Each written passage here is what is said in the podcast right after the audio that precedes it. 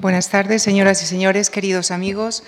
Este ciclo está dedicado al protagonista de nuestra exposición, Joseph Albers, y para hablarnos de él nos acompaña esta tarde el crítico e historiador del arte, eh, José Francisco Ibars, a quien agradezco su participación en nuestro programa de conferencias.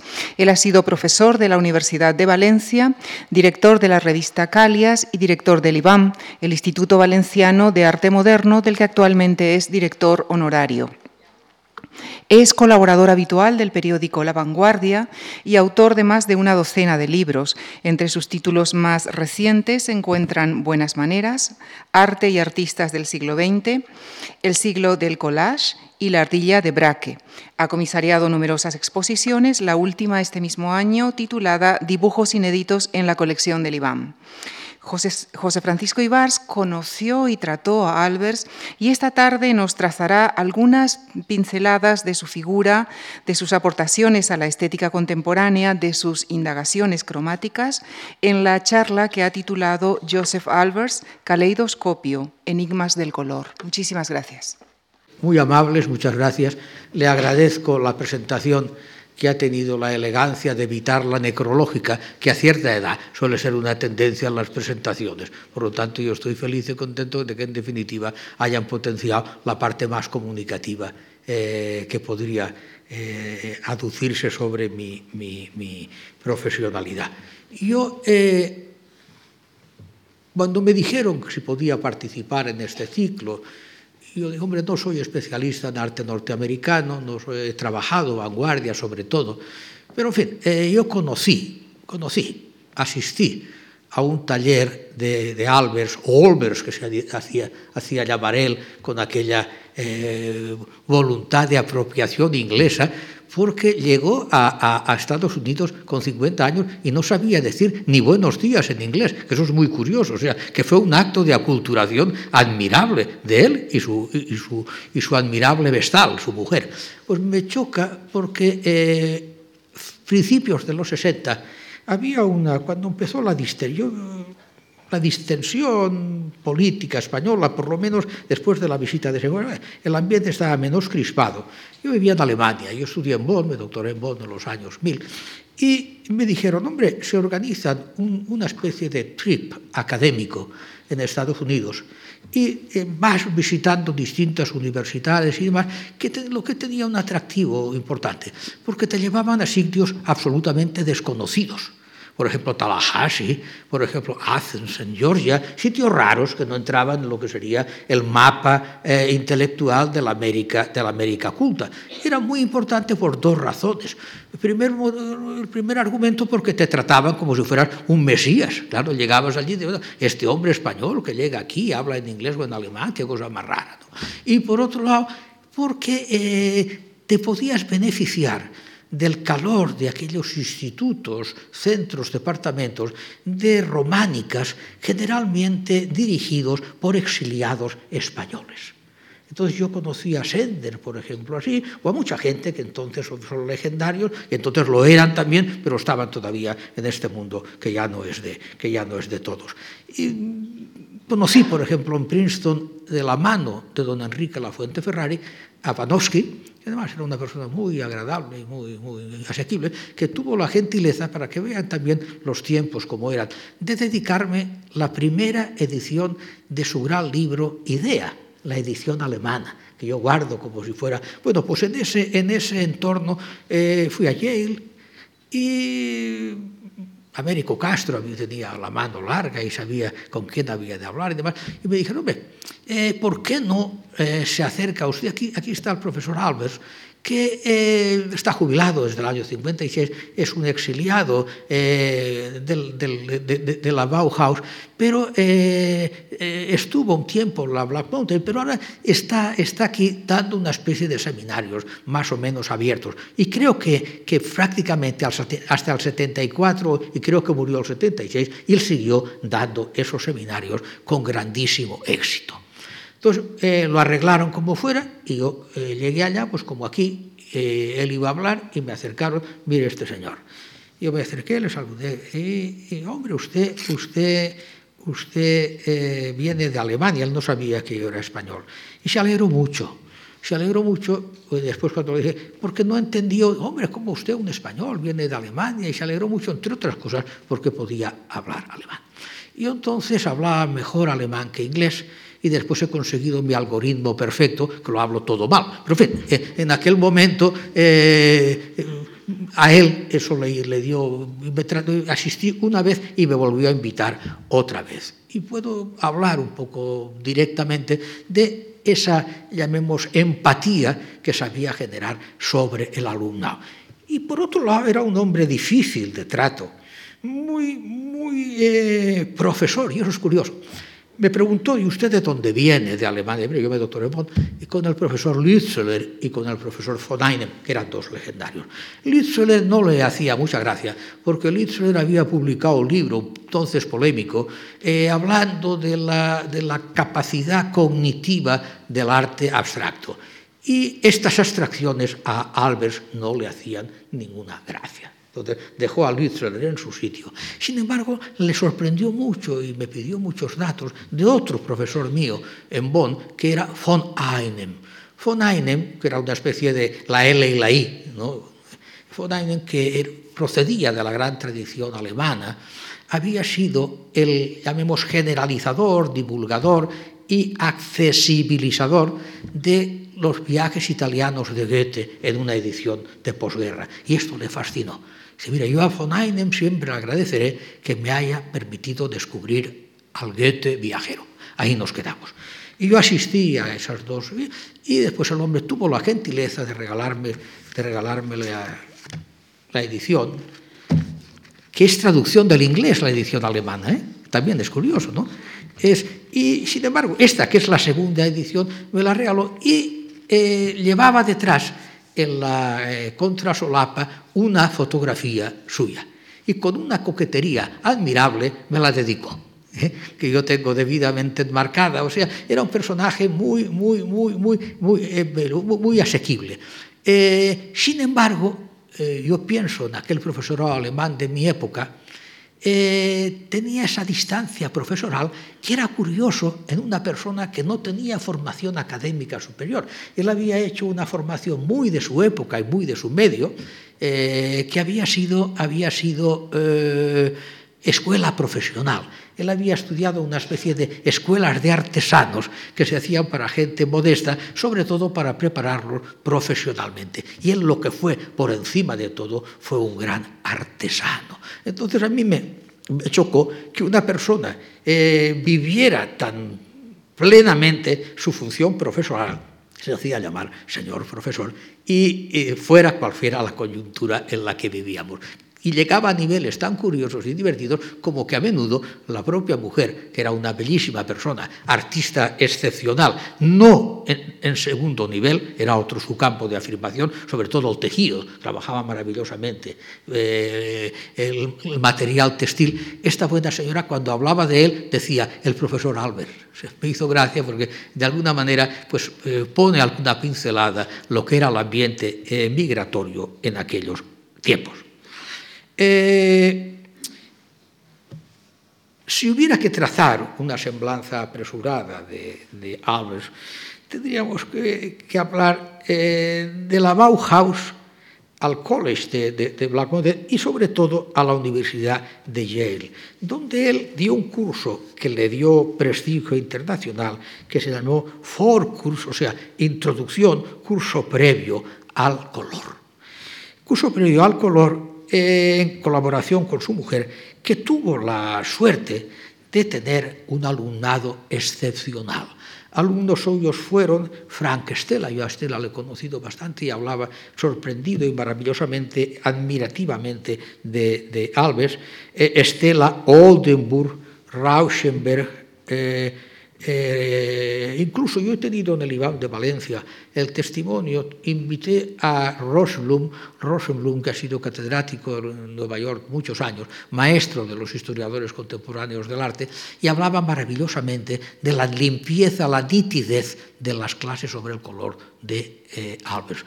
Ah, lo mismo que Nelson Goodman, Yo recuerdo, Nelson Kundman vino al IBAM con 92 años para hablar de la teoría del color de Albers.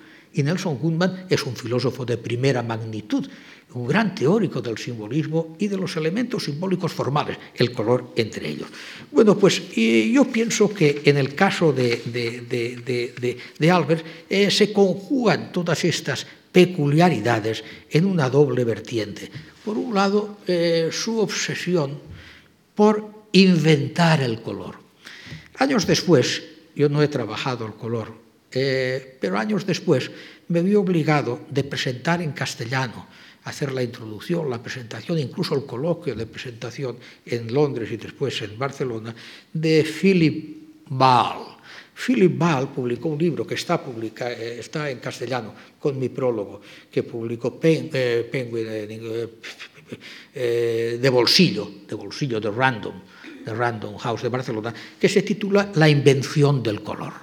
Y en este libro, La invención del color, quiere ser un homenaje a toda la reflexión teórica sobre el color desde un punto de vista práctico que había elaborado Albert. Y fue el pretexto que a mí me obligó a tomarme con seriedad eh, la especulación, por así decir, la práctica de taller que había elaborado Albers. Yo pienso que Albers, Albers eh, tiene una característica que lo hace eh, particularmente atractivo es el primer crítico de la teoría del color de Goethe y el primer crítico del mal uso del color en la teoría del color de la pintura contemporánea eh, moderna. Y él llamaba moderna a la postimpresionista, pero por un argumento, por un, argumento eh, decisivo. El color no es solo pigmento, el color es interacción de color. Es decir, el color es simplemente eh, un ejercicio perceptivo en el que es fundamental el contexto, la gama de disolución o de alternativa cromática, siempre en plano. Por eso eh, su obra cardinal es homenaje al cuadrado. Y decía siempre lo que no pueda decirse con cuatro colores primarios o secundarios debidamente ordenados, no se puede eh, entender desde el punto de vista color.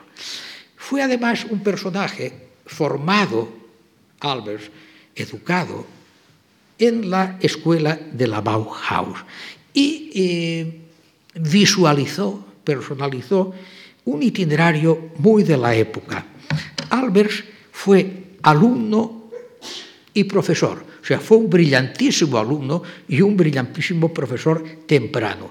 Y sobre todo, eh, asimiló muy claramente que las clases de arte no pueden eh, someterse más que a un método empírico. Es decir, él no empezó a teorizar a la manera de Goethe desde la eh, física del color, la teoría espectral del color o la teoría de las comparaciones de Chevreul. Eso no le interesó tanto como la práctica del color en la mesa de clase o en la mesa de su taller. ¿Qué se podía hacer del color para hacerlo un elemento perceptivo, eh, comunicable y a la vez personalizado.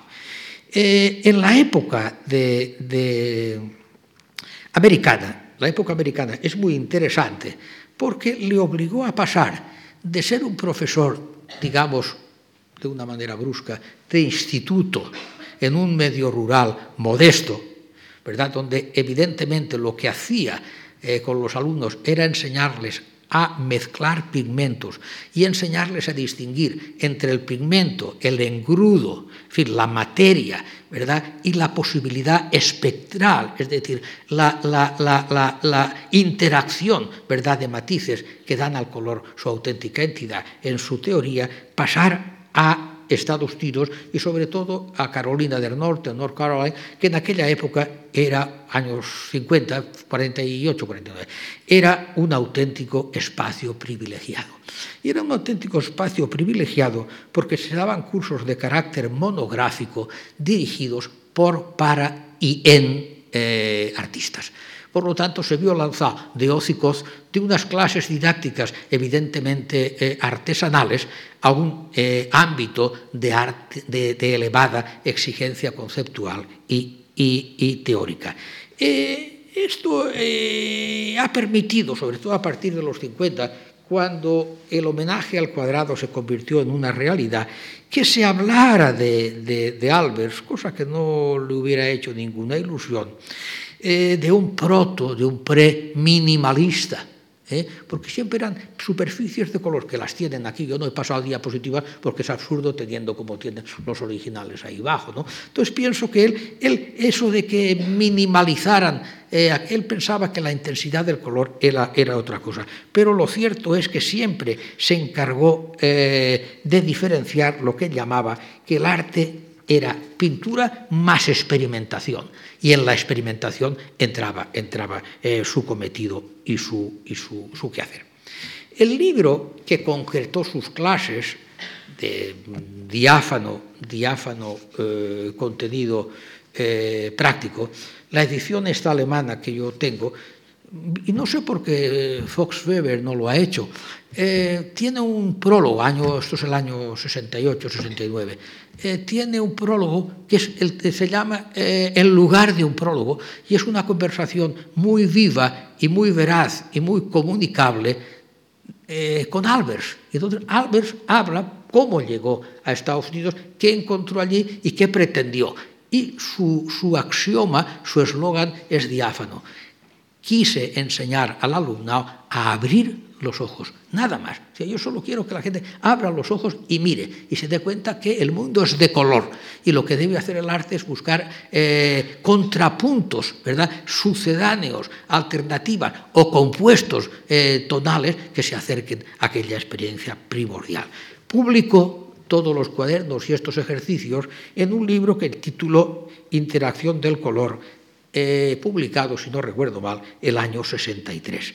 El libro tuvo una acogida pésima. Y tuvo una acogida pésima por un argumento que es fácil de entender. Lo vieron como una especie de secuela no demasiado afortunada de toda la, especulación cromática, formocromática, o sea, formal y cromática, eh, de Kandinsky. ¿Eh? porque el caso, el caso de Klee era mucho más, Klee era un figurativo transformado a una especie de surrealismo eh, cromático tonal. Era otro mundo. Dicho de una manera más descriptiva, la pintura de Klee es orgánica, ¿verdad? En tanto que la pintura de Kandinsky es constructiva, ¿verdad? Son eh, figuras geométricas en, en, color. Y esto a él le trajo, le trajo además, hay que decir que la Bauhaus eh, trasterrada a Yanquilandia llevó consigo sus miserias. ¿verdad? en las, distintas facetas, en los distintos grupos, eh, donde, entre los cuales nunca Albert se encontró yo tuve la fortuna de conocer a André Masson, y Masson, que había vivido un trasterramiento similar, pero desde el surrealismo, me decía, afortunadamente el surrealismo en América se descubrió. Pues sí, pues Albers también se descubrió otra cosa, pudo eh, asimilar el lenguaje didáctico, la didáctica visual se llama así el libro, didáctica eh, de la mirada, de, la, de la, visión, eh, con, mayor, con mayor soltura. El, la tesis de interacción del color era diáfana. Ciertas combinaciones de colores, primarios, secundarios y a veces terciarios, poseen determinada significación, determinado significado emocional. Y esto es curioso, porque él no quería solo eh, utilizar el color para construir, sino que tenía muy claro que el color tiene una incidencia en la sensibilidad humana, en la percepción humana, incluso eh, a un nivel neuronal que va más allá de la mirada. Y esto es muy importante. Esto es muy importante porque Nolan, el, pintor, trasterrado también, encontró en él, en, ese argumento, la definición de su itinerancia artística. Él le hizo un homenaje a su muerte fascinante y decía, Albers quería hacer del color el origen del cuadro, neutralizar el esquema, neutralizar la forma y neutralizar la composición. Nada de diseño, nada de significado ulterior a la pintura. Para Albers, pintar es simplemente pintar. Me hace gracia porque, eh, curiosamente, con el pecado, la penitencia, él consiguió distanciarse de ese didactismo áspero quizá de la Bauhaus originaria hizo un tipo de experimentaciones tonales que le dieron su singularidad. Pero tropezó con una piedra inesperada, que fueron los inicios contundentes, incluso eh, debidamente estimulados por eh, Greenberg y compañía, de lo que después sería el expresionismo abstracto. Claro, el expresionismo abstracto se situaba en las antípodas de, Albers. No les interesaba el espectro cromático, les interesaba el pigmento, la materialidad del color, el ejercicio gestual sobre el color. Y ahí está, por ejemplo, eh, eh, los lagrimeos, ¿verdad?, de, Jackson Pollock, ¿no? El color como medio gestual, como elemento expresionista. Y esta es una cosa que Albert no toleraba. No le interesaba ningún tipo de referencias. La pintura debía ser pintura y ejercicio sobre el color. Si uno y nos hacemos mayores y nos damos cuenta a veces de lo provisional que son las, las, las, eh, eh, los énfasis, al menos en el mundo del arte. En definitiva, uno sabe poco. Yo no creo que la pintura y el arte que tal haya cambiado demasiado desde la época, desde la época cuaternaria.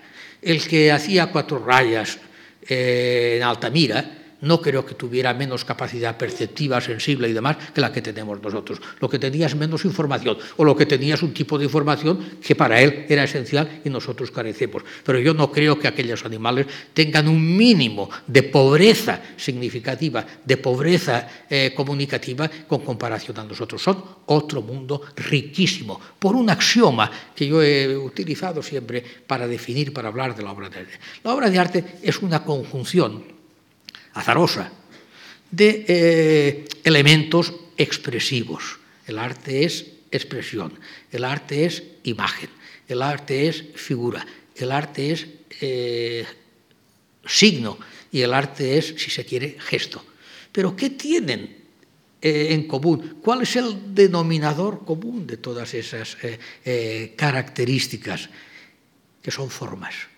El arte es una conjunción formal. Si la conjunción formal funciona, el arte funciona. Si no hay esa conjunción formal, se podrán hacer referentes, equivalentes o lo que se quiera, de una tópica experiencia eh, normativa o dogmática, ¿verdad? Un canon, pero no se, percibirá esa viveza eh, cuando el arte va más allá de la simple descripción narrativa de lo que uno eh, intenta ver. Miró que era una persona con una eh, diabólica capacidad perceptiva y tenía mal carácter, solía decir, mira, eh, un cuadro figurativo mediocre se puede tolerar. Un cuadro abstracto o no figurativo mediocre, lo decía en catalán, es un buñol, es un buñuelo, es un, un, es un nada. O sea, porque o se consigue un equilibrio formal que sostenga el ejercicio la experiencia, la experimentación artística o aquello no se sostiene. Pues este sería, este sería, este sería el, el, el, el criterio inicial eh, de Alpes. No le interesa el planteamiento eh, referencial de la pintura, ni tan siquiera la pintura como idea. No le interesa más que el axioma todo es color y superficie y sobre esto ha de afirmarse la semántica, el lenguaje artístico de quien de verdad vive fascinado por esta experiencia, lo que llamaba la plenitud, así en francés, de la visión. El color eh, afirmaba con, con, malevolencia en aquellos talleres, porque tenía cuatro o cinco eslogans que repetía siempre y los escribía en un, un pizarro. Era muy dado a utilizar la pizarra a la manera antigua. El color, como la música, llega por el atajo de nuestros sentidos. Y está muy bien visto. Bueno, ¿qué traía, qué traía eh, Albers a Estados Unidos de la Bauhaus? La Bauhaus no es un repertorio de soluciones ni una simple didáctica de la mirada. La Bauhaus fueron eh, una serie de soluciones muy complejas y muy difíciles.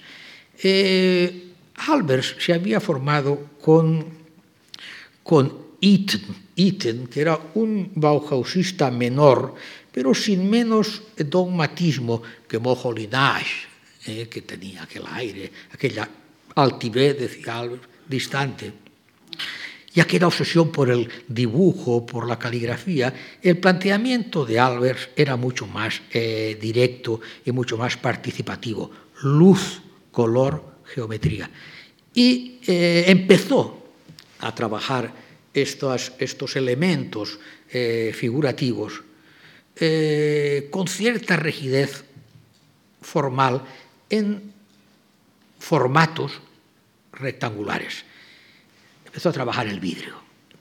Eh, pero un vidrio en una, eh, como simple elemento de superposición de colores, en una serie famosa que se, llama, se tituló City en los años 20. O sea que él, en la preocupación por el color arranca de sus principios. Y después empezó a plantearse qué criterio ordenador podía, eh, a qué criterios de podía someter aquella, aquella realidad cromática que le permitiera singularizar como obras aquellos objetos. Y entonces descubrió la potencia de la línea, la línea blanca, la línea en negro, eh, el negro eh, distanciaba, el blanco aproximaba, esas cuadrículas, ¿verdad? Esas cuadrículas que después se han convertido en un referente más o menos universal de la práctica suya.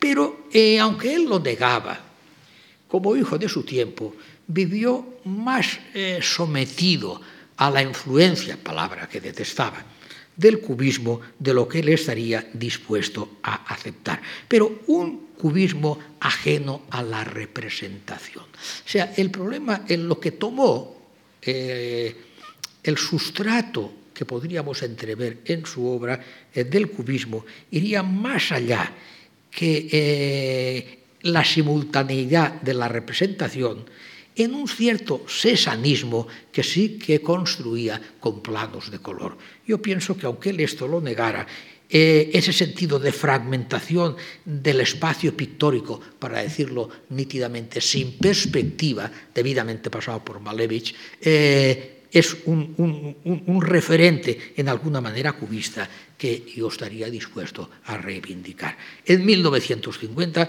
el homenaje al, cuadrado se convierte en su moto en el moto de sus clases, y aquí tenemos el ejercicio diáfano en esta, en esta exposición, siempre con unos niveles de elegancia insólitos e inesperados. La pintura, y he estado esta mañana detenidamente, yo no había visto la exposición, repasando la exposición, ni es aburrida, ni es trivial, ni es obvia.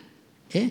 Yo, eh, con aquel inglés que hablaba, eh, exótico, decía, no, no preposterus, evidentemente, no, no, no hay nada, no hay nada eh, redundante, ¿verdad? Son ejercicios limpios, que aunque sean tan, tan, tan, tan sucitos los, los, elementos, los elementos de, de, soporte. Esos, esas superficies de color están ordenadas en unas líneas de fuerza que unas veces las hacen cuadrados, otras veces las hacen, las hacen rectángulos. Pero lo importante es comprender, ¿eh? comprender cómo vemos lo que vemos y cómo podemos ordenar solo eh, a, través de colores pequeñas asociaciones que nos permiten densificar el simple, eh, el simple apunte variable en rojo, variable en azul, sin mezclarlas y sin recurrir al pigmento.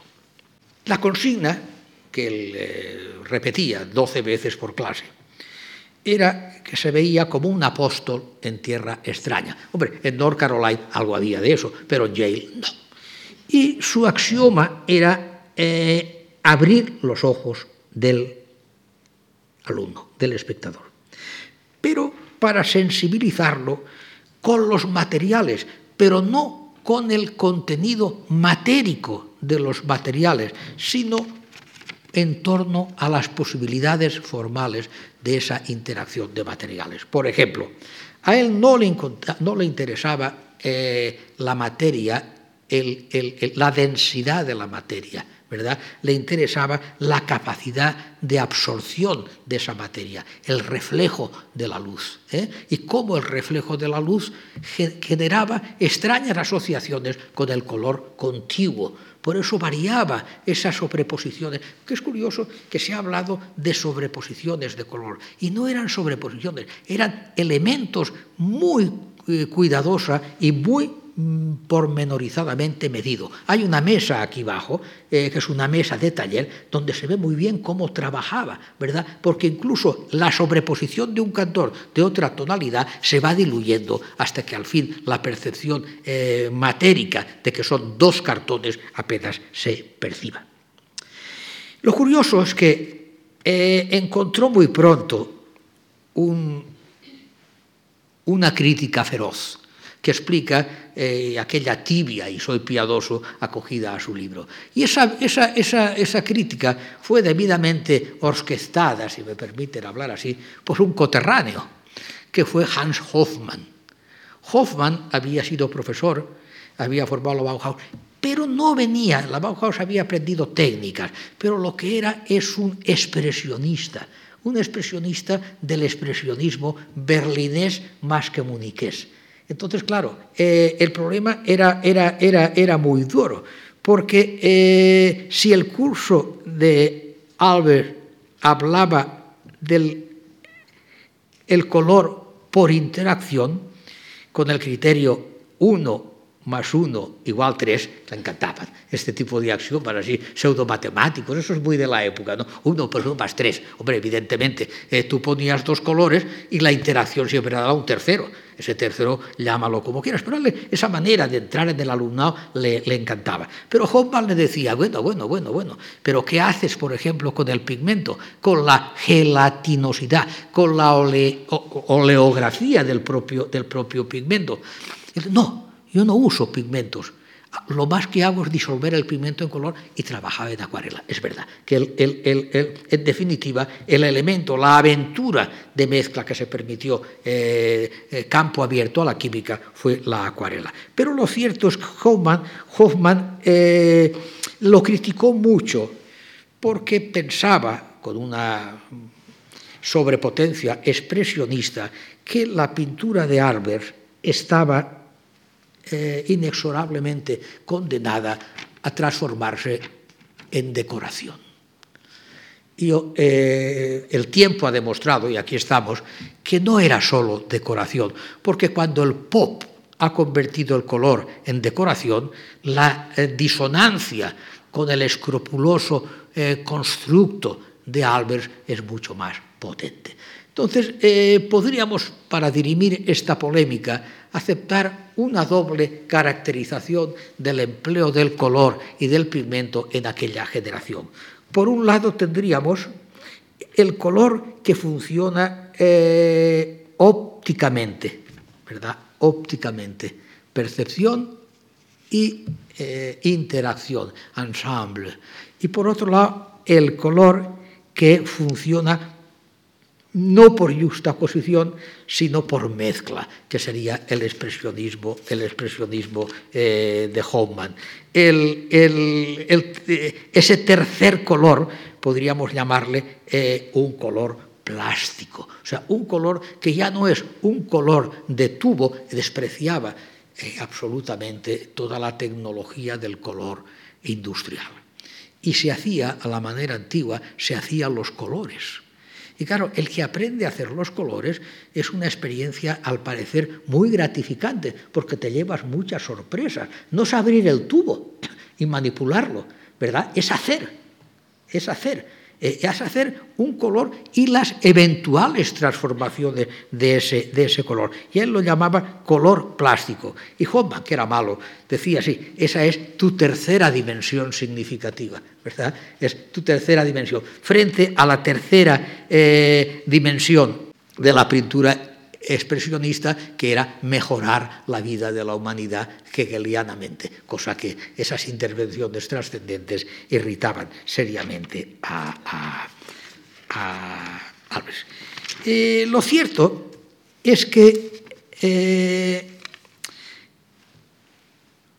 una vez trasplantado a Estados Unidos, la actividad docente de Albers se fue transformando en una técnica humanística también y acabó haciendo una escuela de humanidades. Es decir, eh, la crudeza de los tiempos, la barbarie nazi, el brutal exilio, el descubrimiento fascinante de una realidad arcádica en aquella América eh, tangencial, le fueron eh, rearmando en la, justeza de sus planteamientos y la necesidad inexorable de depurar la mirada. hace unos años, en un viaje a Yale, por cierto, donde todavía vivía Sert, el gran arquitecto que después llegó a ser decano en Harvard, el, el hermano del Sert pintor, el catalán. Eh, gran arquitecto después de la eh, arquitectura mediterránea. Eh, para toda esta gente, para toda esta gente, la sencillez primordial, abierta de la cultura americana era un logro casi divino. El argumento era muy claro. Los museos en Estados Unidos, decía Sert, y fascinaba a Miro, no van a ver una exposición, van a descubrir los entresijos de aquella exposición y qué pretende eh, el artista del espectador. Y me decía, bueno, esto se, se, se, concreta muy claramente. En Estados Unidos las exposiciones se ven en el suelo. La gente se tira, se mueve, pregunta las técnicas. Es decir, hay un principio performativo, participativo, que va muy por encima de esa asepsia estilística, narrativa, y representacional que suele tener el arte occidental de impronta renacentista tardía. O sea, hay una especie de intoxicación historicista que no la hay en Estados Unidos. Y eso tiene un punto de verdad. Hoy el mundo se ha hecho global y los niveles de información están eh, muy hibridizados, pero todavía, todavía, yo tuve la fortuna de presentar una exposición de escultura cubista en Estados Unidos, en distintos lugares eh, de, de Nueva York a San Francisco e incluso a, Tallahassee en, Florida. Indiscutiblemente, las preguntas, la reacción frente al cubismo era absolutamente distinta. O sea, a aquellos señores no les importaba nada que aquello fuera de, de, Picasso, que aquello fuera de Leger, que aquello fuera de quien fuera, que fuera de la primera época cubista, de la segunda época cubista de la tercera. Les interesaba sencillamente qué ejercicio de síntesis formal permitía ese tajo, ¿verdad? esa destrucción del espacio perspectivista eh, sin reducir la incidencia comunicativa.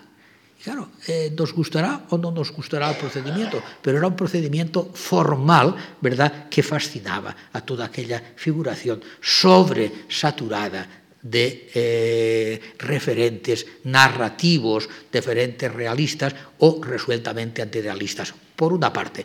Por otra parte, y hay que decirlo también, había una reacción muy potente a los contenidos, eh, a la normativa religiosa, eh, moralizante, eh, trascendente de la obra de arte. Ellos pensaban que a pintar, ¿verdad?, se aprende y lo importante de un pintor es pintar bien y traducir en proposiciones plásticas sus eh, objetivos. Lo demás, entrar en la referencia, no le importaba en absoluto. Y utilizaba, fue un gran, eh, eh, incluso obseso admirador de Cézanne. Decía, ¿a nosotros qué nos importa? ¿Verdad? ¿Cuál es la ubicación real de las naturalezas de Cézanne? Porque las naturalezas de Cézanne, y es un tema fascinante y no bien desarrollado, y vengo de, de, de, del Thyssen, toda la pintura de Cézanne es un paisaje construido. O sea, los paisajes de Cézanne no están en ningún lado, aunque tenga referencias, Santa Victoria, son referentes más o menos lejanos. Lo que hace, lo que hace Cézanne es convertir una serie de elementos formales en una unidad de significación. Por ejemplo, aquellas canteras sublimes con aquellos rojizos en deriva de, acantilado, la fuerza es aquella. ¿verdad? No el referente más o menos, más o menos eh, paisajístico convencional que pudieran tener.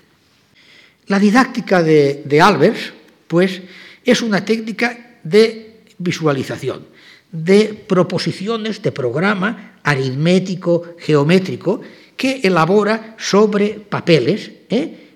para permitir una cierta educación de los ojos y a través de la educación de la mirada entrar en la educación perceptiva de la mente. Aprender a percibir una serie de elementos formales que tienen tanta fuerza eh, eh, como puedan tener los, los, los, eh, los materiales referenciales, si aquello representa una mano o un pie o lo que sea.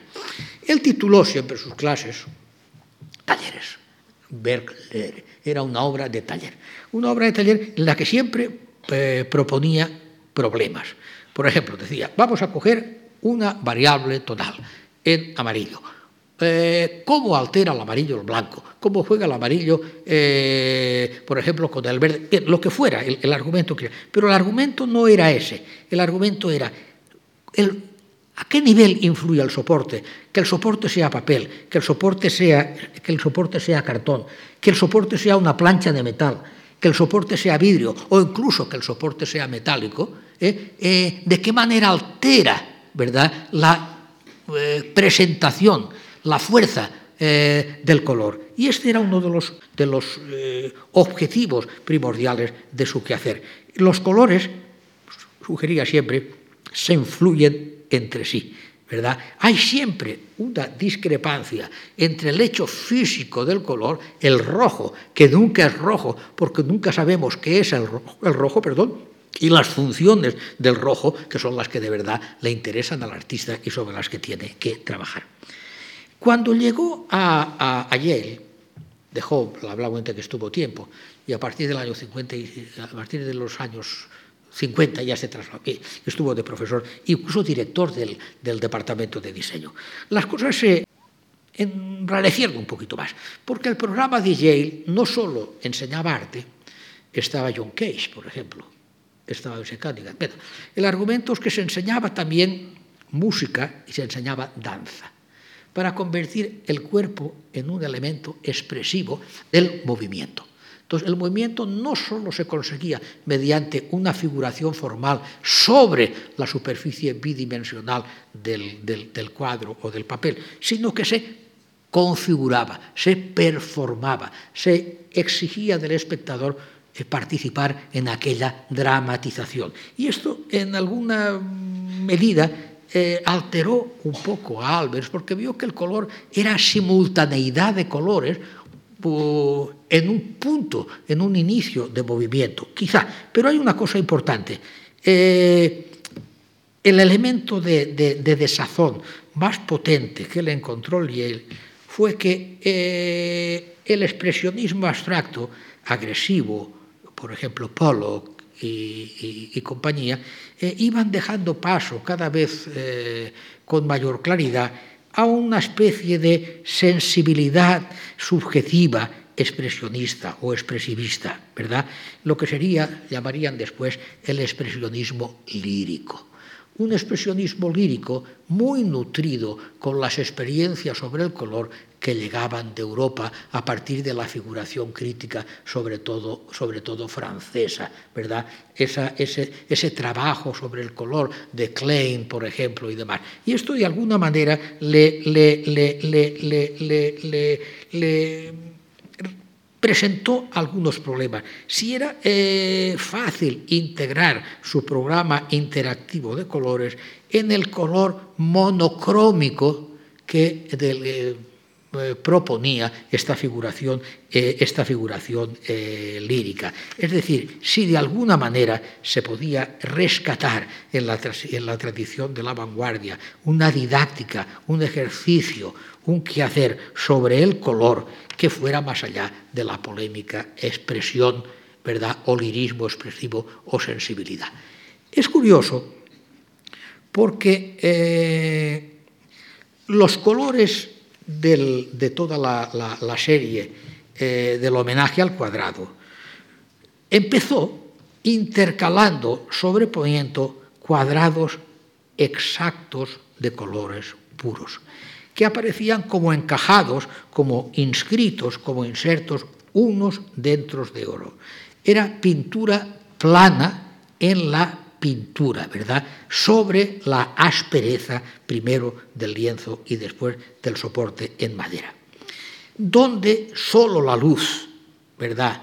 Eh, y el tono que la luz permitía eh, desarrollar al color interesaban al artista. Es decir, eh, dicho de una manera sintética, eh, en definitiva, aquella didáctica de la mirada de Albert a su llegada de Estados Unidos, de pregnancia bauhausiana, se convirtió en, proponer la pintura como una suerte de color en acción, pero no de color en gesto, simplemente de color en acción, de, de dialéctica entre, entre colores. Y por otro lado, eh, dio entrada también a otra vertiente muy importante, muy importante en la actividad eh, última, de, última y primera de Albers, que fue eh, la construcción mobiliaria, la construcción de objetos de objetos habitables.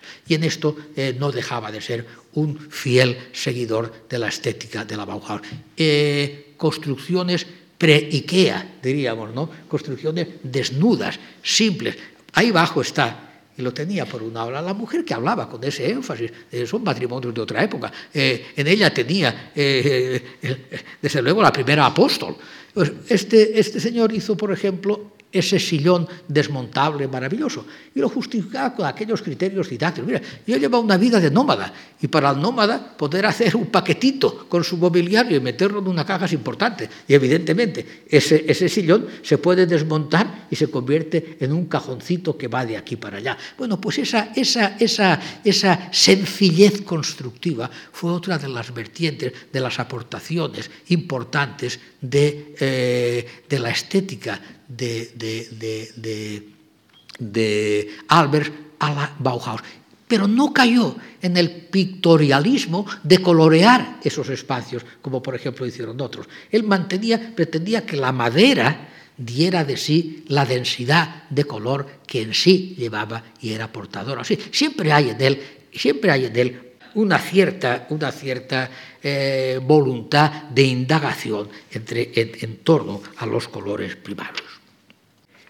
Margaret Rowell, la crítica que, bastante conocida aquí en España, eh, hablaba de la tenue incandescencia de su pintura en los últimos tiempos, el, la asimilación cada vez más, más nítida, se ve bajo, de la luz real sobre su pintura, cuando eh, nunca renunció a la pintura de caballete aunque no utilizara el caballete, sino en definitiva la mesa, el tablero de diseño.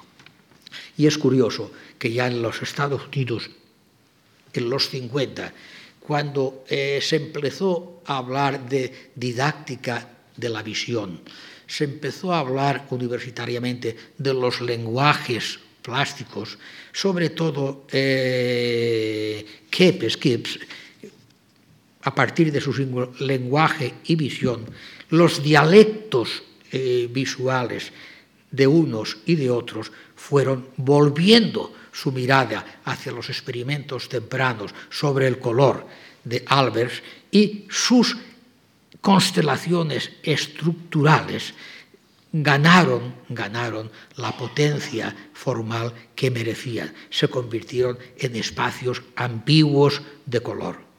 A partir de aquí, eh, su fuerza, por ejemplo, en los grandes cromatistas americanos de la monocromía, por ejemplo, el valor del blanco, ¿verdad? En todo el expresionismo lírico posterior a los años 60 es francamente, francamente potente. En síntesis, pues, podríamos eh, reducir, abreviar, ¿verdad? Lo que sería la gran aportación de Albers como una propuesta a una nueva pintura que iba a cambiar el arte desde el arte, pero no desde las funciones narrativas, comunicativas, trascendentes, sino simplemente desde la tendencia esa internalizadora del color que sobre todo Kandinsky había puesto en juego. Esos minúsculos recortes de color que no por ínfimos, por menores, por fragmentarios, tienen menor capacidad comunicativa. Son auténticas bofetadas, decía él, a la, cara del crítico, no se trata de hacer eh, grandes ejercicios melodramáticos, sino de trabajar simplemente la conjunción cromática. Ejercicios en encuadres geométricas, primero modelos rectangulares y posteriormente eh, introspecciones sobre la simultaneidad y la fragmentación de la visión que yo sigo pensando de índole de raíz, de raíz eh, cubista.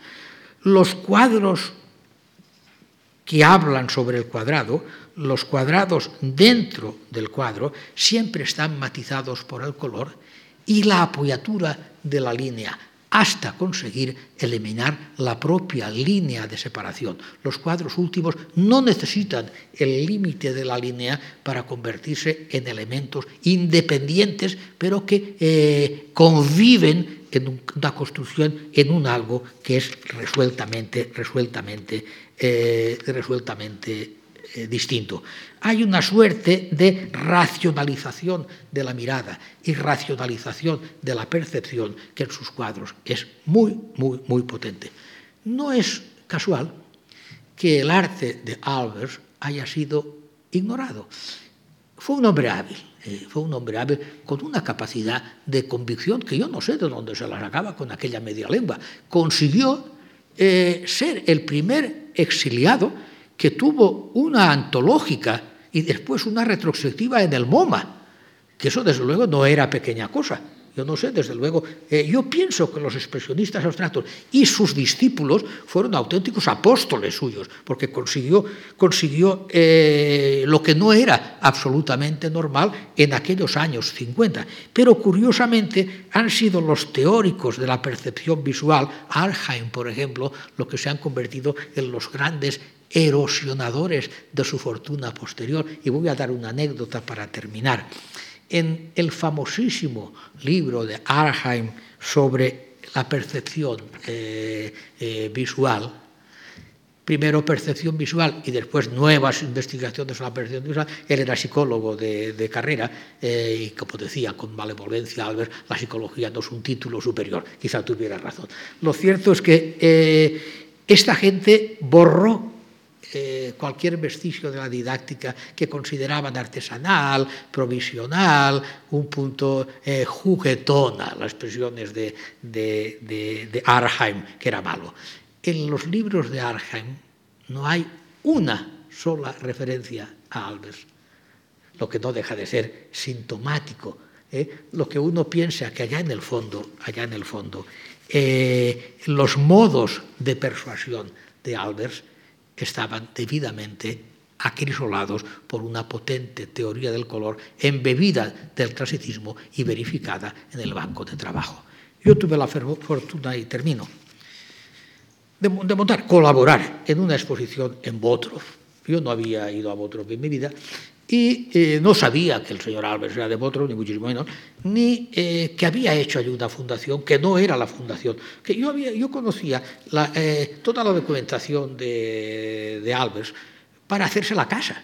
La casa que se hizo no se hizo una casa de cualquier manera, se hizo una casa exquisitamente neoclasicista, ¿verdad? Pero de neoclasicismo solo tenía la estructura, el soporte, ¿verdad? el entablamento. Después los colores convertían en volúmenes lo que siempre eran eh, elementales formas cromáticas. Y la casa parecía una casa de muñecas. Bueno, pues eh, la fundación en Botrop, nació en Botrop, y en la casa en, la escuela donde él había, se había formado como profesional, como técnico, como artesano, ¿no? Eh, está hoy la fundación. ¿no? Es un museo, un museo abierto. Yo tuve la fortuna de presentar allí una exposición del escultor valenciano, lamentablemente desaparecido, Andreu Alfaro, muy amigo de esta, de esta casa. Y me chocó mucho que toda la escultura de Alfaro, de corte evidentemente constructivista, tardocubista y asépticamente cientificista, casaba también con aquella atmósfera con aquella atmósfera, con aquella atmósfera eh, asépticamente cromática de, de, Alves, lo que viene eh, en definitiva a subrayar el enunciado mío inicial, que el cubismo, ¿verdad?, fue una hidra de muchas cabezas, ¿verdad? Yo pienso que esa hidra eh, se acomodaba, aunque fuera eh, bajo del modesto lechito del artista. Por mi parte, nada más y pienso eh, no haberles aburrido demasiado. Gracias.